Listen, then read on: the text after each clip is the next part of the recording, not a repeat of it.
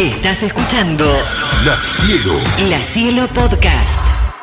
Vamos a charlar con Rosy Luna. Rosy, ¿quién es? Es una terapeuta holística que acaba de escribir un libro que se llama Con el corazón en las manos. Es la historia de un abuso sexual en la infancia y obviamente eh, todo lo que se oculta detrás de, detrás de aquello que no se ve, ¿no? De lo invisible. Así que vamos a charlar con ella. Rosy, ¿cómo te va? Bienvenida al programa. ¿Cómo estás? Hola, buenos días, Marce. Muy bien. ¿Vos cómo estás? Bien, eh, te escucho con mucho eco, lo cual me hace muy dificultoso. No sé si estás hablando con manos libres o algo por el estilo. ¿Puede ser? A ver, ahora. Ahora te escucho mejor. Perfecto. Ahí te escucho mejor. Escúchame, Rosy, bueno, eh, el libro es nuevo, el libro lo acabas de sacar. ¿Cómo es el tema? A ver, contame. Exactamente. Sí, tiene menos de un mes.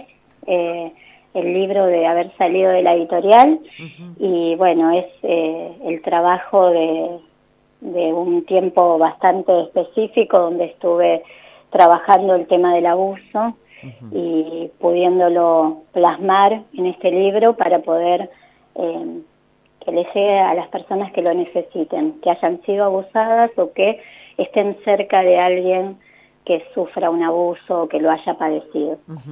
eh, te hago eh, concretamente el abuso lo padeciste vos. Sí. ¿El, sí, el sí. abuso eh, eh, alcanzó justicia o simplemente pudiste contarlo para que para sacarlo, no, un poco afuera y, y poder purgar eso que, que tanto daño hace, no? Te lo pregunto porque muchas veces no se alcanza la justicia con estos temas. Exactamente. Eh, bueno, yo no pude denunciar, soy una de las tantas personas que no, no denunció, ni siquiera lo podía decir, mucho menos podía decir quién había sido la persona que, que abusó de mí. Y bueno, con el transcurrir de los años, eh, sanando esta herida, pude decir fui abusada y pude decir quien me abusó fue mi papá. Entonces, eh, bueno, como cierre de, de, esta sanación fue escribir el libro y contar no solo que fui abusada yo, sino que mi hermana más chica también, y ninguna de las dos sabíamos que nos estaba sucediendo lo mismo en la misma casa. O sea, no hablaban entre ustedes ni siquiera que estaban sufriendo la misma, el mismo abuso por parte de vuestro padre. O sea, no sabían. Así, así es, eh, claro, no sabíamos. Nosotras hay, nos llevamos. Ahí hay algo, algo clave, porque vos decías, no podía decir quién abusaba de mí. Vos decías, sí. no, no podías decirlo porque no te salía a decirlo porque sentías que no te, te, iban a creer o no podías decirlo por el temor a que no te creyeran. Porque hay toda una construcción, ¿no? Cuando sí. una persona es abusada, que tiene que ver con muchas situaciones, que generalmente se dan que son intrafamiliares y entonces el niño tiene miedo de que no le crean o que lo dice y no le creen o que eh, tiene temor porque sigue siendo el papá y a lo mejor de destrucción de todo eso. ¿Qué era lo que pasaba? ¿Qué edad claro, tenías? Caso, ¿Y qué edad tenías? Sí. Eh, mira, más o menos el abuso comienza entre los 4 o 5 años. Yo nací en La Plata, vivo en Buenos Aires, pero por los recuerdos que tengo, eso empezó allá en La Plata mm. y duró hasta los 16 años. Fue mucho el tiempo. Sí. Y en mi caso particular nunca tuve miedo a que no me crean, ni siquiera se me cruzaba. Mi miedo era eh, el caos que podía venir y, y, lo que iba a pasar con mi familia, como vos estabas diciendo, no dejaba de ser mi padre, eh, más a una edad tan corta cuando todo esto comienza, eh, uno no tiene una dimensión de la gravedad, pero sí de, de quién es la persona que está haciendo esto. Entonces era mi padre, ni más ni menos, y yo no me animaba y después, con el correr del tiempo, esto me generaba mucha vergüenza, mucho dolor, eh, ese era el motivo por el cual yo callaba. Mm. ¿Cuándo te comunicas con tu hermana y descubren que ambas han sido violadas o no sé si violadas o abusadas? Abusadas. Abusadas. A abusadas sexualmente y bueno, en el libro está esa aclaración, es muy importante lo que sí, decís Marce sí. porque hay una diferencia enorme. Eh, enorme, exactamente, eh, aunque las consecuencias son similares. Casi igual de graves, sí. claro, sí, sí. casi igual de graves. Eh, bueno, después de, ser adulta, de tener una vida, tengo tres hijos y tengo un nieto, eh, yo decido hablar con mis hermanas para decirles mi verdad. No esperaba que mi hermana más chica, a la cual le llevo 10 años, me contara que le había pasado lo mismo. Cuando descubro esto, mi papá todavía estaba vivo, porque él falleció hace tres años, y, de esto te estoy diciendo hace cuatro años atrás más o menos, todo se dio en, ese tiempo. y, bueno, eso me, dio el impulso de decir esto, si se silencia, eh, habilita a que siga ocurriendo.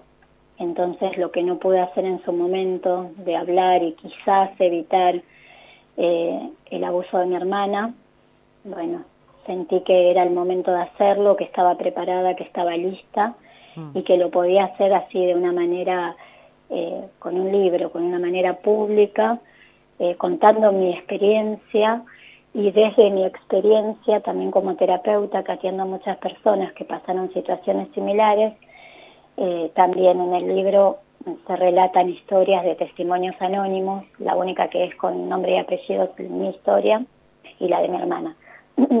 Pero después los demás son testimonios eh, que están escritos por otras personas en forma de relato. Eh, cuando eh, escribís estos testimonios, ¿no? Eh, pues tengo millones de preguntas, pero... Sí, me imagino. Sí, no, ¿cómo, ¿cómo se lleva adelante la relación con, con tu viejo sabiendo que es un abusador? Porque vos lo sabés. ¿Cómo continúa esa relación familiar? Eh, eh, tu, padre vivió con ustedes todo el tiempo? ¿Se separó de tu mamá? ¿Cómo fue la vida? Sí, la vida fue eh, aparentemente normal, una familia normal para la afuera, donde, claro, todo esto es un trabajo impresionante de la mente, de poder disociarse, es una de las características de las personas abusadas, separarse de ese trauma y de esas situaciones violentas para después seguir una vida aparentemente normal. Mm. Eso fue lo que ocurrió durante muchos años. Después de 30 años de estar casados, mi mamá y mi papá se separan, pero, pero no cambió mucho la relación que teníamos para el afuera. Para el afuera era un padre normal, y nosotras hijas que teníamos una relación normal con nuestro padre. ¿Y tu madre nunca se enteró de, que tu padre... Se enteró cuando empecé a escribir el libro. Recién ahí, después de, saberlo de mi hermana, eh, yo tomé la decisión de contarles a todas las personas que estaban involucradas por, por conocerlo y por conocerme. Y también por eh, el lazo afectivo, familiar, y mientras escribía el libro, bueno, una de las primeras personas con las que hablé fue mi mamá. Y bueno, ella nunca se dio cuenta y esto ocurre y yo puedo decir lo mismo porque yo tampoco me había dado cuenta de lo de mi hermana. Así que eh, hablarlo con ella fue, bueno, te quiero contar esto para que deje de ser secreto de familia, no para culparte, sino, bueno, hagamos algo con esto que pasó y, por lo menos sanemos nosotros que somos los que estamos transitando todo este camino. Eh, fue duro, durísimo para ella, pero bueno, fue sanador, muy sanador para el vínculo nuestro. Sí, claro, claro. ¿Y, y, cuál fue su reacción? Se quedó perpleja, primero no, no le salían las palabras, muy poquito me dijo, y entre lo que me dijo eh, me dijo que si ella hubiera sabido lo hubiera matado. Por supuesto esto eh, calculo yo que no sería literal, pero que era su, su deseo más eh, instintivo que tuvo de decirlo. Y cuando yo era chica tenía este temor. Es decir, yo pensaba, si yo digo, claro. mi mamá lo va a matar y nosotras nos vamos a quedar sin mamá y sin papá. Claro, claro, claro. Si yo entiendo el temor de una criatura, siempre desde el temor. claro, siempre fue desde el temor. Que los chicos también, ¿no? Dentro de que este, dentro de eso de que no le crean y demás está lo de la estructura familiar, ¿no? El temor de que eso se deshaga y termina naturalizando. Vos terminaste naturalizando como que eso estaba bien porque lo hacía tu papá también, ¿no? No. Ah, no. Sabes que sabes que no, eso yo, bueno, lo cuento también en el libro porque siempre desde muy chiquita, yo tengo 51 años, así que imagínate que en el 76 no se hablaba de esto. Yo no, no sabía que era un abuso, pero sabía que lo que mi papá me hacía no estaba bien, no quería pasar por eso, Ah, mira. pedía que por favor no me lo hiciera, que no toque a mis hermanas, y yo creía que, creía en él. a pesar de todo, Sí. cuando él me decía que a mis hermanas no, yo le, cre- le creía y le creía a tal punto que ni siquiera sospeché. Ahora, yo pregunto, ¿no? ¿Cómo, ¿Cómo se hace para, desde lo pequeña, porque vos tenés cuatro o cinco años cuando empieza esto, hasta los 16 años, ¿cómo se hace para mantener una relación familiar con tu abusador y que el resto no se dé cuenta, ¿no? O sea, digo, porque hay algo, hay algo que hace que vos tengas un rechazo por tu padre, porque seguramente lo habrás experimentado. Por supuesto. ¿Y, y cómo se cómo se hace eso? Porque y que nadie note nada, ¿no? Porque Eh, sí, sí, es, es como difícil de explicar, pero va sucediendo porque esa persona, como también todos los abusadores, tienen una parte totalmente diferente y entonces esa persona que, que te abusa en la intimidad, que yo no recuerdo con qué frecuencia ocurría, eso no, no lo tengo registrado, también hace el papel de buen padre. Y también te brinda, no solo te provee, sino te, te brinda otras cosas que hacen a tu persona, porque yo re- reconozco un montón de cosas que, que me pudo enseñar y en donde hacía ese rol de padre. Entonces, desde mi lugar de niña, yo intentaba todo el tiempo creer y convencerme que eso era mi papá. Y trataba todo el tiempo a la vez de que esos momentos tan difíciles que, que vivía, tan traumáticos, eh, fueran como una pesadilla, convencerme de que eso no estaba pasándome a mí, porque a quién le podía llegar a pasar algo tan terrible, ¿no? Era como que el monstruo era yo. y con tus compañeros de colegio, con tu, tu vida en el colegio, eh, ¿cómo, ¿cómo fue todo eso? Porque imagino que Bueno, jamás tuve la, la confianza de contárselo a nadie, Sí. ni compañeros, ni maestros, ni nadie. Eh, pero sí, cuando empecé a escribir el, el libro, me empecé a contactar con muchos de los que estuvieron conmigo a la par, sin saber que yo vivía esto, para saber qué les pasaba o qué recuerdo tenían de mí. Y bueno, yo era un- una criatura muy eh, sumisa, no me destacaba, siempre pasaba desapercibida. Eh, bueno, sentía vergüenza, sentía vergüenza, humillación, miedo, desconfianza ante cualquier persona. Eso, eso estaba claro, lo que pasa que nadie lo podía interpretar. Más allá de que para mí era un peso enorme tener que decir lo que me pasaba, ya era suficiente lo que me pasaba y todo lo que dentro mío Sí, estaba ocurriendo, ¿no? Esta cuestión de, de querer tener la familia ideal y luchar contra eso que me pasaba y, y sentir que me pasaba porque había algo que estaba mal en mí, porque yo no sabía que era un abuso, no sabía qué pasaba eh, en otras personas. Claro. Sabía nada más lo que yo vivía y me avergonzaba mucho eso.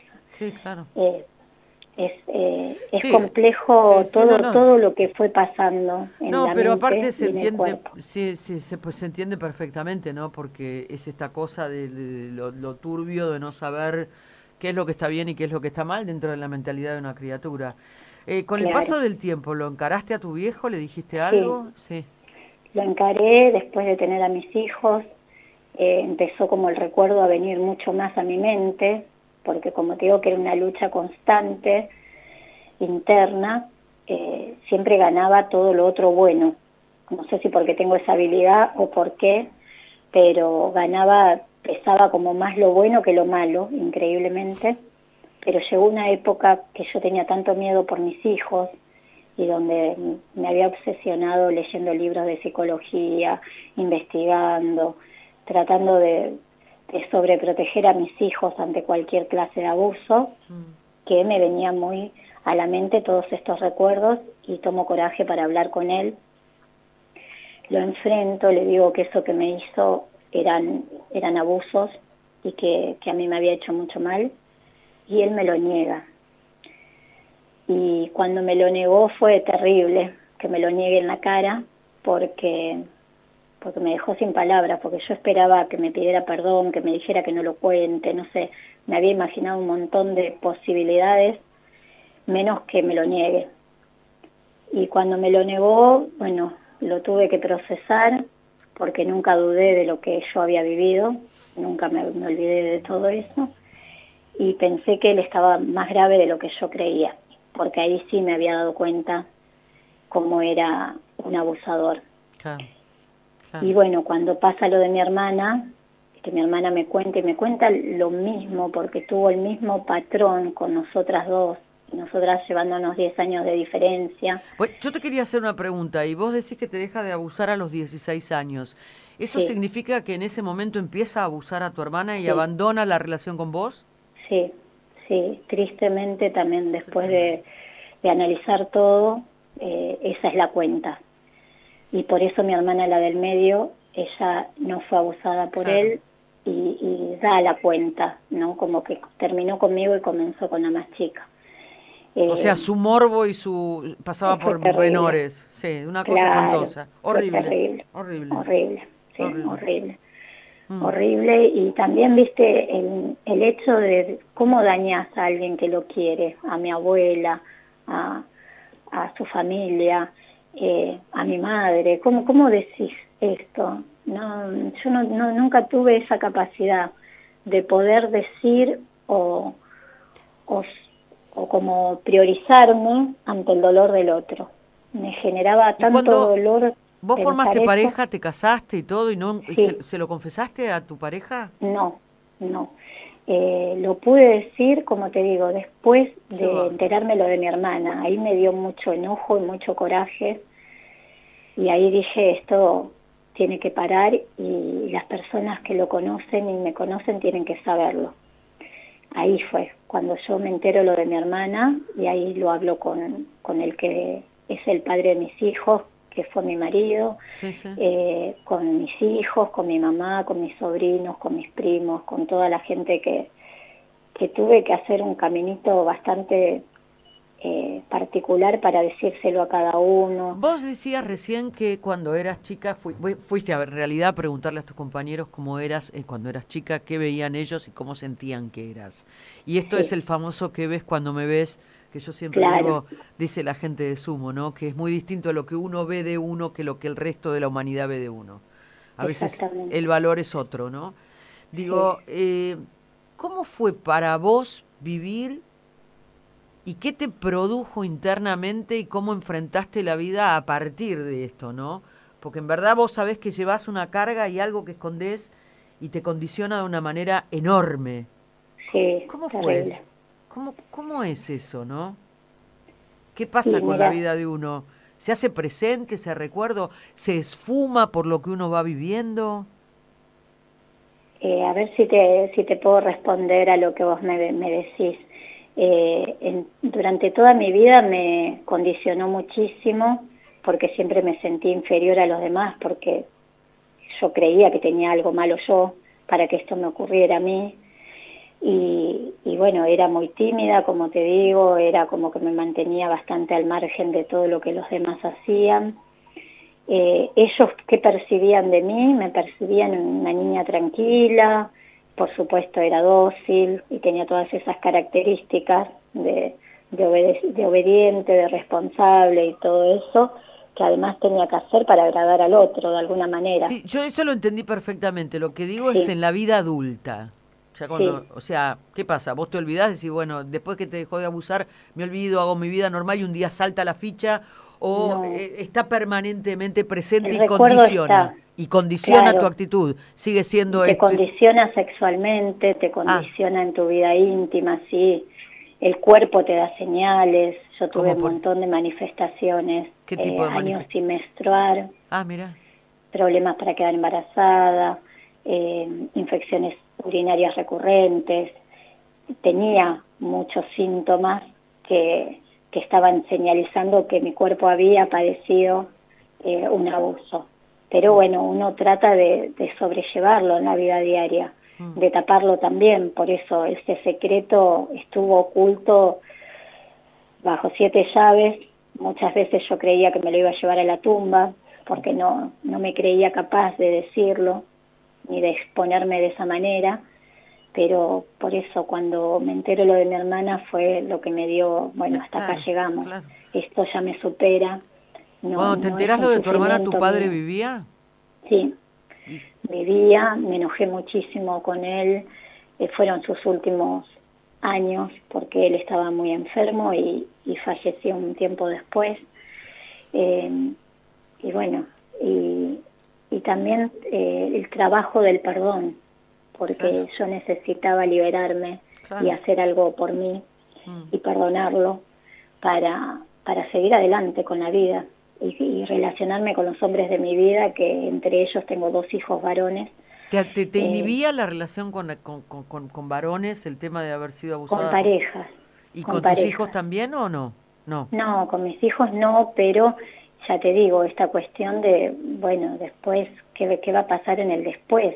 Cuando son chicos es una cosa, mis hijos son muy jóvenes todavía, eh, pero después, ¿no? Después, ¿qué, ¿cómo sigue esto? Yo necesitaba ese perdón, perdonar y liberarme, liberarme yo, no, no perdonar justificando nada, porque esto no tiene ninguna justificación, eh, todo lo contrario, pero sí para mí, como regalo hacia mí misma, como para poder eh, recomponer el vínculo con mi mamá, eh, poder algún día tener una pareja normal, donde no, no me sienta mal en la intimidad y todo eso.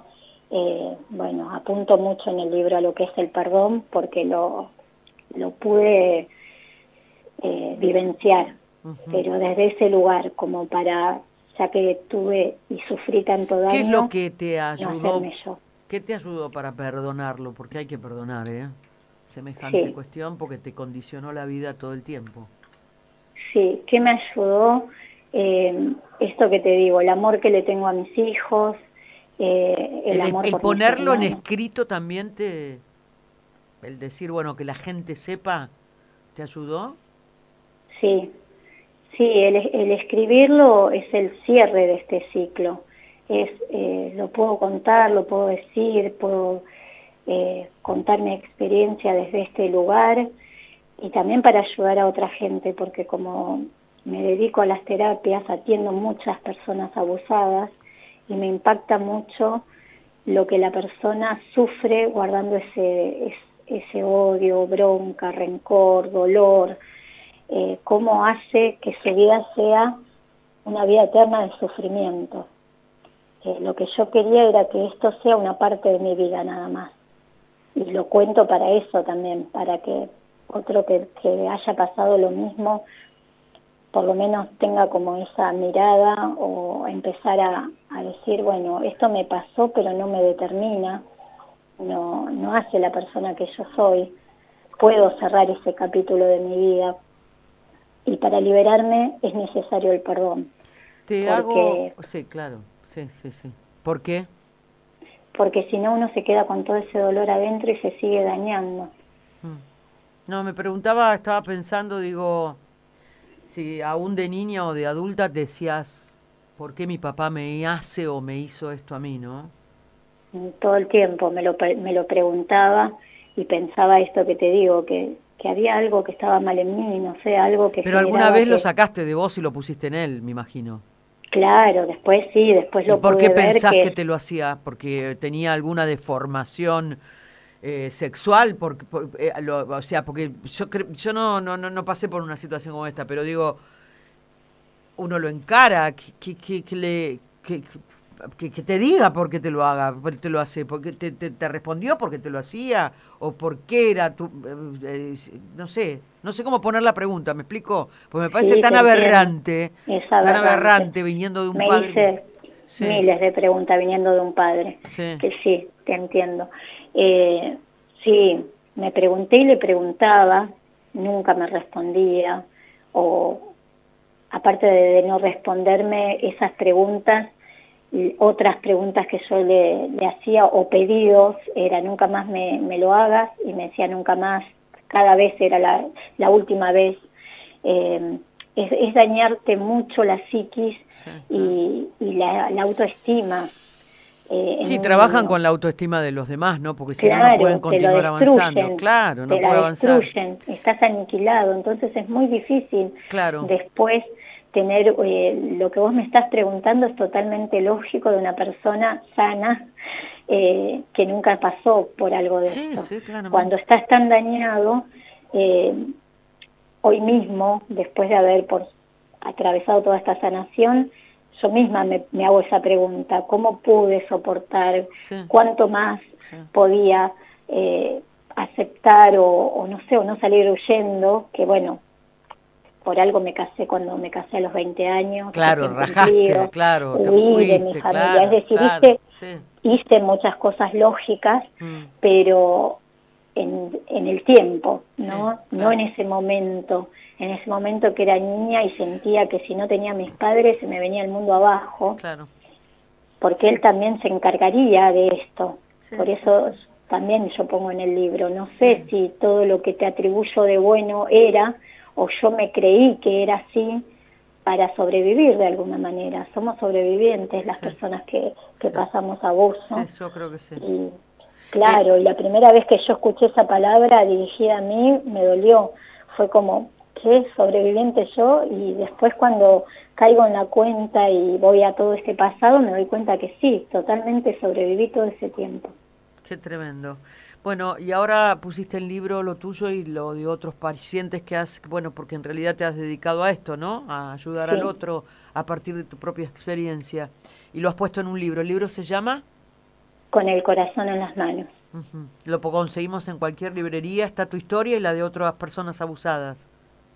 Sí, mira, está en una sola librería de Núñez, que es de la editorial y de y va a estar en la Feria del Libro, en la rural, eh, todo el tiempo de la feria, y yo voy a estar haciendo la presentación el 30 a las 19 y 30 y el 9 de mayo a las 20.30.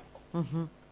Bueno, eh, me encantó tenerte, Rosy. Ay, Hay muchas preguntas Marce. que no te quiero hacer porque no te quiero revictimizar. Yo sé que a las personas que han sido abusadas le trae mucho dolor volver a hablar sobre el tema y, y a veces es como revictimizarlas. Entonces hay cosas que caen de maduro que, que no se preguntan. Eh, Está bien, gracias por el respeto. Igual, eh, justamente yo soy la voz de muchas de esas personas y no me molesta ni me incomoda ninguna ninguna pregunta. Si tenés algo más para decirlo. No, me, eh, me está imagino que hay mucha gente que puede llegar a estar escuchando y si vos este, pasaste por esta experiencia, no sé cómo te pueden encontrar, tenés algún este algún Instagram o algo por el estilo, viste que Sí. muchas veces vos decís, a mí me costó muchos años. ¿Cuántos años tenías cuando te atreviste a hablar? Uf, tengo 51 y esto me pasó que empecé a hablar a los 40 y pico. Casi Por eso toda la vida lo Yo siempre aclaro que después de la ley de la ley Piazza apareció una ley Sí. que se llama respeto al tiempo de las víctimas, que significa que uno tiene eh, todo el tiempo del mundo para poder a- denunciar a la persona que ha abusado o que ha violado cuando uno era infante. ¿Por qué digo esto? Porque en realidad tiene una excusa la ley, porque uno di- dice que el, el caso Prescribe. prescribe 10 años después de que uno se atreve a confesarlo. Es decir, que vos podés tener ilógico. 70 años y entonces podés confesarlo. No prescribe prácticamente nunca, ¿no? Entonces, Claro. ahora se está buscando la no prescripción de estos delitos. Hasta que se Sí, logre, es y bueno ojalá se dé. Claro, es bueno que la gente sepa que aún la ley Piazza ha tenido su variación y que hay una posibilidad, si es que el abuso sucedió antes de 2011, creo que era, ¿no? 2012, la ley Sí. de respeto de las personas, del respeto del tiempo de las personas, 2011, ¿no? Creo que sí. 2011. Bueno, por eso, pongámosle que lo buscamos y ahora lo busco y, y les aclaro, quiere decir que todo lo que sucedió antes de ese tiempo no se puede juzgar, pero lo que sí sucedió después de ese tiempo tiene el respeto de la ley para confesarlo en el momento que decida. Y eso está muy bien. Eso está muy bien porque lleva un tiempo, eh, un tiempo a veces larguísimo, como fue en mi caso, y, y bueno, y es respetable, como, Sí. como lo dice y lo estás diciendo vos también. ¿Dónde Es te así. encuentra la gente para charlar contigo? Si vos eh, haces terapia, bueno, Contanos. Hago terapias. Contanos. Y bueno, me especializo mucho en abuso. Eh, mi Instagram es Rosy con doble S con Y, punto Luna 13. Y hay un canal de YouTube que es Rosy Luna con el corazón en las manos, donde voy subiendo videos breves, contando un poquito lo que cuenta el libro. Hay profesionales que hablan, que acá te, quiero pedir un segundito, eh, dar un agradecimiento enorme a todas las personas que colaboraron eh, con mucho amor y gratuitamente con el libro. Eh, hay psicoanalistas, pediatras, las personas que dieron el testimonio, las escritoras que escribieron los relatos y la editora Alejandra Palazzo que me acompañó en todo el proceso de poder contarlo de alguna manera, porque para mí era muy difícil encontrar el hilo de cómo contar esta historia, yendo a tantos años antes hasta llegar a, a la actualidad. Y bueno, con el grandioso trabajo de Alejandra Palazzo lo logré también.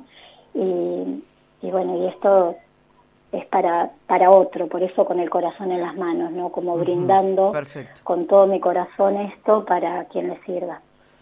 Gracias, Rosy, por estar en el programa. Marcia. Y nada, eh, tu testimonio es muy valioso para un montón de gente que a lo mejor no se atreve y, y- y tiene que, que hacerlo, porque es la única manera de sanar. Contarlo. Muchísimas gracias, Mm. sí, es eso. Es eso, quien pueda contarlo ya se libera mucho del dolor y, y quien pueda escuchar también estas historias con tanto respeto, por eso te agradezco infinitamente el espacio y, y bueno, y escuchar ayuda mucho a la víctima. Eh, Un abrazo muy grande. Gracias, gracias, otro para vos. Hasta luego. Ahí estábamos con Rosy Luna, ¿no? Que hablaba sobre su particular experiencia. Bueno, yo te decía, esta ley 27.206, que es el respeto a los tiempos de las víctimas, es del año 2015. La ley Piazza es de 2011. Ya la ley Piazza había, eh, bájame un poquito de la cortina, había este, extendido el plazo, ¿no? Decir, bueno, a partir del 2012 la persona tenía 10 años para contar lo que le había pasado y a partir de esos 10 años prescribía, ¿no? Pero siempre todos los abusos que hayan pasado del 2011 en adelante, porque las leyes no son retroactivas, no se pueden aplicar antes de su sanción.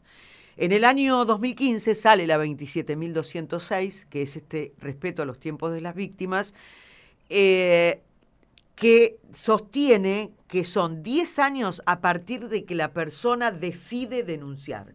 Es decir, no importa si tenés 10, 15, 20, 30, 40 o 50, sino que la prescripción empieza a partir del momento que vos denunciás. Y esa ley tiene vigencia a partir del 2015. Todo aquello que haya sucedido antes no entra dentro de esta ley porque no son retroactivas. Lo que se está buscando ahora, pero tampoco va a abarcar todo lo que tiene que ver con los delitos anteriores, es la no prescripción de los delitos sexuales. Vamos a ver si se logra. Esto es a partir de lo que pasó con Jay Mamón. Hay unos cuatro o cinco eh, legisladores involucrados con Lucas, eh, no me acuerdo, Benevento es el apellido, no me acuerdo el, el, apellido de Lucas, el chico que denunció a Jay. Entonces, en verdad que lo que se está buscando es esa modificación. Por eso te decimos, si tu caso es de haber sido abusado, en un periodo que va del 2015 en adelante, bueno, hoy la ley tiene otra postura frente a tu caso. Podés pensar en que aún que haya prescripto, que todavía no, porque no pasaron 10 años, se podría pensar que cuando llegue tu tiempo, así sea el 2030, vas a poder hacerlo. La Cielo, La Cielo. La Cielo Podcast.